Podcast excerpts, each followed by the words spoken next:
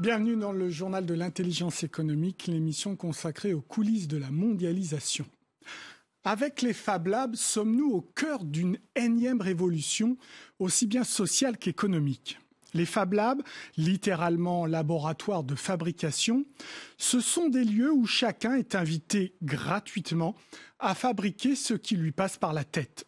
On y trouve du matériel dernier cri, comme des découpeuses laser ou des imprimantes 3D.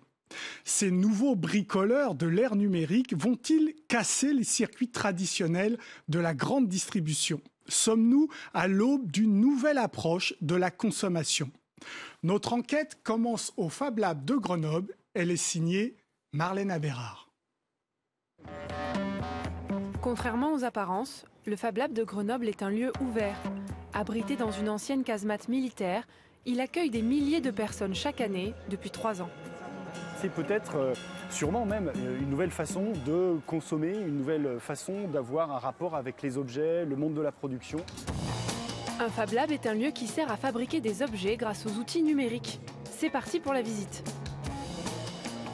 Voilà, donc euh, bienvenue au Fab Lab. Ici, c'est donc l'espace d'atelier, là où on fait des formations et aussi l'atelier électronique. les imprimantes 3D. On passe devant la collection de, skates fabriqués euh, au Fab Lab. Puis euh, la salle des machines avec les deux découpeuses laser. La dernière salle avec euh, la grande fraiseuse, qui est une machine qui va servir à fraiser, à découper, à graver pour fabriquer du mobilier. Bref, tout ce qu'il faut pour réaliser ces projets, des plus sérieux aux plus fous, comme cette Love Box. Il y a un petit écran LCD là, puis en fait on peut lui envoyer un message, mais par le biais de son smartphone par exemple. Et là, le petit cœur se met à tourner. Steven, qui vient des États-Unis, bidouille avec des lumières. Il veut créer un cube lumineux.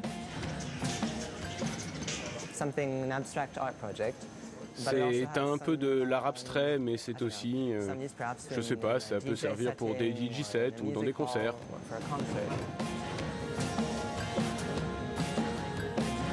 Jean-Marie aussi aime jouer avec les petites ampoules en LED. Son projet est d'éclairer les prises d'escalade. L'idée, c'était ça, c'est avoir des prises en fait avec des lumières.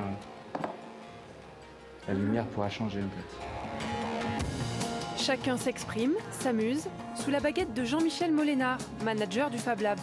Après des études d'art et de technologie, cet Hollandais s'est lancé dans l'aventure. Il croit à un nouveau modèle.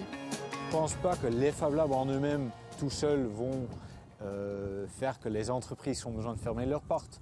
Mais c'est le début du mouvement. On est à, l'aube, euh, j'aimerais dire en fait, aussi un mouvement social qui fait, j'espère, qu'on va changer beaucoup de choses aussi dans l'industrie et on va pouvoir consommer et construire autrement. Construire autrement, pas cher et solidaire. Jean-Michel travaille actuellement sur la fabrication de prothèses de main avec le site Enable. En fait, cette, euh, groupe-là des gens euh, qui sont partout, ils les modélisent en 3D, ils partagent euh, gratuitement les fichiers. Donc on a maintenant des imprimantes qui impriment aussi, qui sont accessibles, qui impriment avec de la résine. Et donc ce que je suis en train d'essayer, c'est de faire, d'imprimer les, doigts en fait, qui vont être fixés sur la main comme ça, et après vont tirer avec des petits câbles. Mais je pense que des, des prothèses pour des mains fabriquées dans l'industrie, on va dire, c'est des plusieurs milliers de, c'est peut-être 5 000 euros, quelque chose comme ça. Euh, c'est des coûts assez élevés.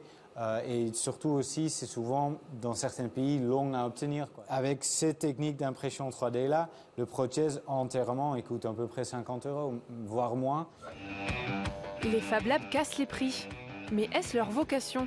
Le concept a été lancé par le MIT de Boston en 2003. Depuis, on en compte 3000 dans le monde, dont 200 en France. Camille, Ophélia et Laurent ont rédigé un livre sur le sujet. Il y a euh, des Fab Labs donc à la campagne, qui sont des petites associations qui parfois s'organisent euh, en réseau. Il y a des Fab Labs euh, qui sont bah, à côté de MJC, des Fab Labs qui sont indépendants au sein de maisons d'associations. On trouve vraiment tout type de Fab Labs avec différents modèles économiques. Euh, certains ont des aides euh, de la région, de la ville, d'autres euh, n'ont aucune aide. En France, les Fab Labs s'inscrivent dans la tradition de l'éducation populaire. Aux États-Unis, il y a un vrai projet économique derrière. Et Fab Labs sont arrivés juste au bon moment pour dire voilà, il y a un endroit où on va pouvoir apprendre la technique du fer, la technique de l'ingénierie aux jeunes. Et donc c'est ça qui va permettre de redéployer l'industrie américaine dans les années qui viennent. Et Obama a beaucoup insisté là-dessus. Et la vocation des Fab Labs n'est pas seulement éducative, elle est aussi sociale. Dans un Fab Lab, vous n'avez rien à vendre, vous n'avez rien à acheter. Tout ce que vous faites, vous le faites par bonne volonté, vous le faites par euh, quelque part d'une manière civique. Le succès des Fab Labs peut-il être disruptif? Autrement dit, mettre en danger le modèle économique actuel Oui, c'est un côté disruptif. Euh, ma machine à laver est cassée, euh, voilà, le bouton ne marche plus. je suis obligée de racheter une machine à laver. En fait, on peut venir le modéliser ici et le refabriquer avec une imprimante 3D et la machine est réparée. Autant de parts de marché en moins pour les fabricants et la grande distribution. Deux secteurs qui ne devraient pas tarder à réagir. Aujourd'hui, les fabricants et la grande distribution surveillent ce phénomène comme le lait sur le feu. Déjà, de grandes enseignes françaises du bricolage lancent leur propre Fab Lab pour attirer les clients. Mais le mouvement est profond et d'après Michel Bowens, l'un des meilleurs experts du sujet, il bouleverse les règles du capitalisme. Dans le capitalisme traditionnel, euh, en fait, on a, cassé la connaissance euh, du peuple. Donc on devient ouvrier et on exécute des tâches qui sont dictées par des ingénieurs ou des, managers. Dans le, modèle des Fab Labs, ce qui est très bien, c'est une sorte de retour vers l'artisanat, mais à un, niveau technologique beaucoup plus haut. Donc ce sont des gens qui en même temps conçoivent les produits et les fabriquent. Donc ce sont des faiseurs qui pensent et des penseurs qui font. On doit passer d'un modèle de capital extractif qui tire la valeur vers l'extérieur, vers un modèle génératif, donc qui ajoute de la valeur, qui fait de la valeur ajoutée. Donc des entreprises qui co-créent du commun avec les communautés de contributeurs. On est dans la phase émergente et elle est encore fragmentée. Donc maintenant, on voit que ça fait de petit à petit écosystème. Donc euh, que les, par exemple, le logiciel libre se, sont maintenant pratiqués dans les Fab Labs. Donc il y, a, des ponts qui se font. Par exemple, on parle aujourd'hui de économie circulaire open source. Donc c'est le modèle ouvert et le modèle circulaire. Euh, donc ça va prendre du temps. Euh, moi je crois, je crois 10, 20 ans euh, sans doute. vers 2030, on aura un, tissu productif de ce type qui sera peut-être pas aussi grand que le système existant, mais qui sera vraiment une, une grosse partie. Quoi. Et justement, des gens réfléchissent depuis plusieurs années à la construction de ce nouveau modèle fondé sur l'économie collaborative. Les Français sont en pointe dans la réflexion. Ils organisent chaque année à Paris le festival de cette économie du partage. Son nom, WeShare. Nous y étions cette année. Idéalistes et entrepreneurs, cette année, ils sont un millier venus de 45 pays à participer au WeShare Festival, le rendez-vous international de l'économie collaborative. On y retrouve Ophélia, venue parler des Fab Labs. Les Fab Labs font partie euh, bah, de, l'économie euh, collaborative, contributive, euh, et surtout ils ont un rôle important à jouer localement sur la, la, relocalisation en fait, de l'économie. Agir local, penser global. C'est le défi de Sénamé qui veut se réapproprier l'espace urbain en lançant le tout premier Fab Lab au Togo. La ville appartient plus au pouvoir et aux urbanistes. La ville est prescrite, euh, si vous voulez. Et donc il y a peu, donc j'ai découvert le mouvement, euh, ce qu'on appelle le mouvement maker et l'éthique hacker. Et j'ai vu que dans ce milieu-là, il y avait peut-être euh, la solution. Et la solution, c'est cette économie collaborative qui retisse le lien humain dans les relations commerciales. En Afrique, on est même précurseur dans ce domaine. Le collaboratif chez nous, c'est une habitude, ce n'est pas une culture. Donc on doit le professionnaliser, on doit professionnaliser tout cet esprit de débrouille, on doit, euh, comment dire, structurer un peu cette économie de la proximité, etc. Une mission impossible si on se contente de solutions locales. Pour cet économiste espagnol, il faut une vision globale. Je pense que ça va émerger, mais je ne pense pas que l'émergence de l'économie collaborative soit aussi rapide comme certains le prétendent ici. Parce que ça n'est pas facile. Et une des raisons pour lesquelles ça n'est pas facile, c'est qu'il n'y a pas encore de fondement théorique universellement reconnu.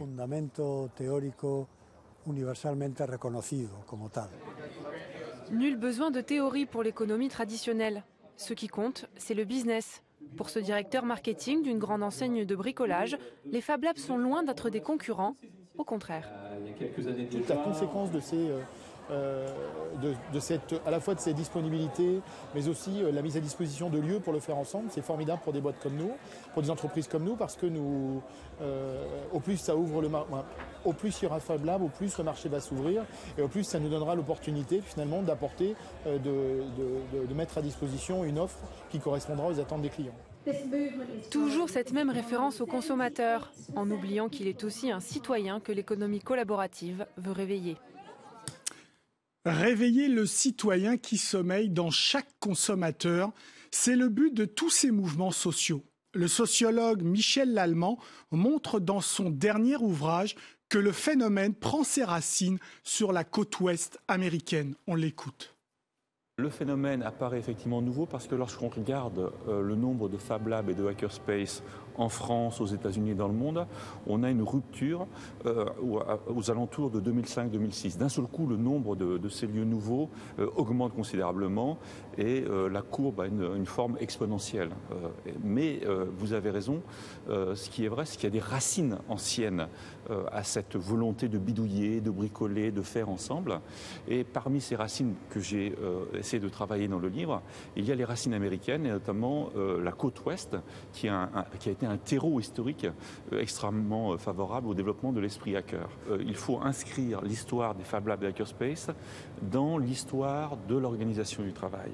Nos entreprises, aussi bien en France, aux États-Unis qu'ailleurs, ont vécu une transformation de l'organisation du travail dans les années 80 en mettant en place une, de nouveaux modèles qui allient au fond deux composantes. D'une part, plus de responsabilité aux individus pour rompre avec le modèle taylorien classique, mais en même temps plus de contraintes, et ces contraintes sont largement liées à la globalisation. Et euh, ce que porte aujourd'hui le mouvement Maker, le mouvement qui donne lieu au Fab Lab et Hackerspace, c'est l'idée qu'on va essayer de sortir des contraintes du marché des grandes entreprises pour redonner droit aux individus de libérer leur créativité à travers les pratiques de making, bidouillage, hacking, etc. C'est une économie disruptive, mais elle reste encore à la marge en fait des grands modèles dominants. Et je crois qu'on est en train de, on est dans un moment de, euh, comment dire, de tâtonnement euh, social où se jouent de nouveaux modèles, donc qui rentrent en compétition avec les modèles dominants, mais où on ne sait pas encore euh, quel va être l'avenir de, de, de ces Fab Labs, de ces hackerspace. Voilà, l'émission est terminée. Comme d'habitude, vous pouvez la retrouver sur france24.com. En attendant, restez avec nous car l'information continue. Au revoir.